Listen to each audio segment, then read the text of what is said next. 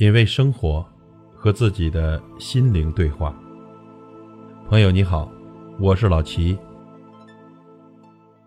新年到，新年到，提花灯，看花炮，小娃娃长一岁，走路不用妈妈抱。新年到，人人笑，姑娘要花儿，小子要炮，老太太要块大年糕，老头儿要顶新毡帽。这是我们小时候的一首儿歌。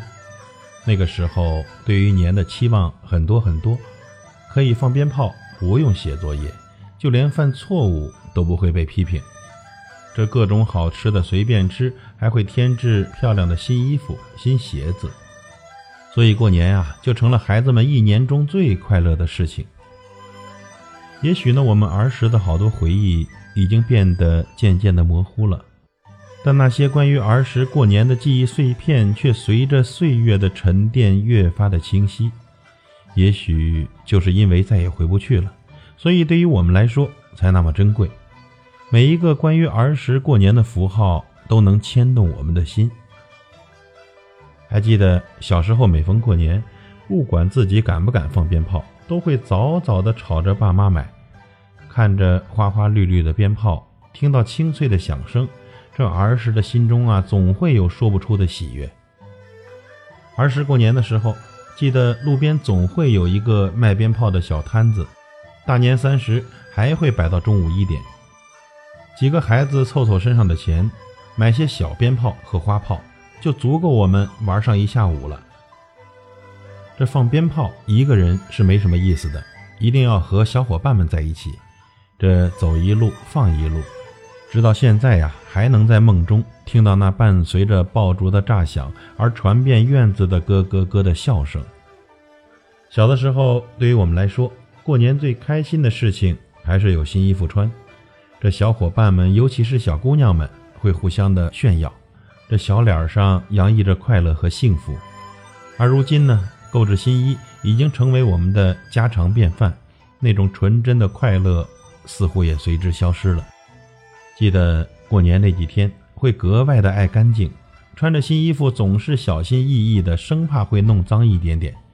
当然，一定会惦记着算好时间，在开学的时候一定要穿上已经洗干净的新衣服，去学校里臭美一番。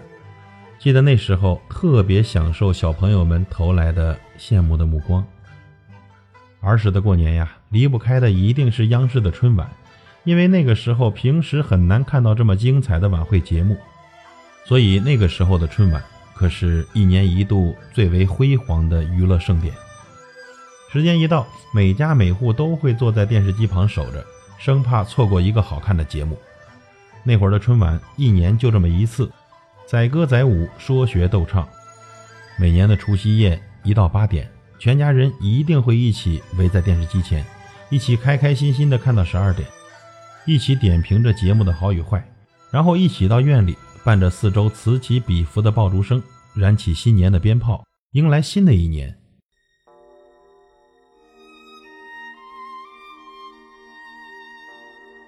接下来的一年里。总有一些春晚的节目或者语言会成为下一年的流行语。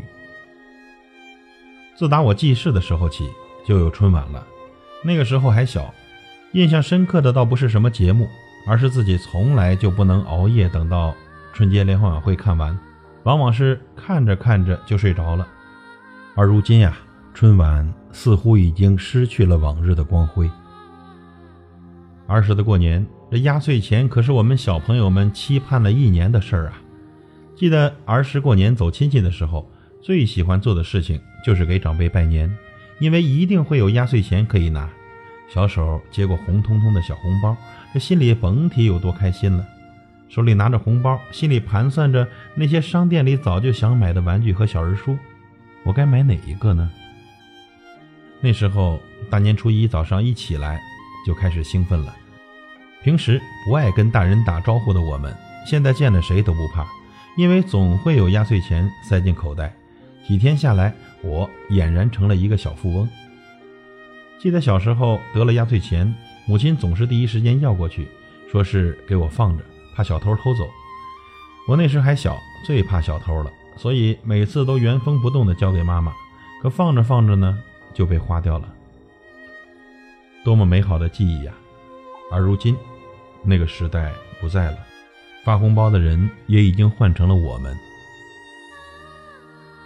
小时候，你有没有在家人准备年夜饭的时候，偷偷的去厨房偷东西吃呢？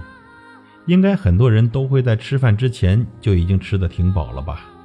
而如今，大家都嫌准备年夜饭麻烦，更多的选择去饭店。慢慢的，那种浓浓的年味儿淡了很多。记得小时候过年回姥姥奶奶家，煮一大锅饺子，其中有几个饺子中放有硬币，几个孩子为了吃到硬币，不停的小心翼翼的吃着饺子，直到吃不了了，但望着碗中刚夹的饺子，一狠心就又吃了。记得小时候，小朋友们常常是盼吃年夜饭，这盼着吃年夜饭。倒真不是馋吃什么东西，就是觉得这么多人围在一起，每个人脸上都喜气洋洋的，很热闹，很好玩，心里头开心。就连平时很严厉的爸爸，似乎因为过年也变得和蔼慈祥了很多。因为年夜饭就是过年的味道。那时候一到过年，小朋友们就不会因为长了几颗蛀牙而被禁止吃零食。于是啊，不管是花生、瓜子、糖果、油炸小吃等，平时不能痛痛快快吃的东西，在过年的时候，我们就会把小肚子吃到圆圆的，一边守岁看春晚，一边吃小吃、炒瓜子、花生以及各种糖果。记得那时候最高级的糖就是大白兔奶糖了，还有每次都会剩下的酸三色硬糖。各种小食品盛上果盘，端上桌，这一边看着电视一边吃。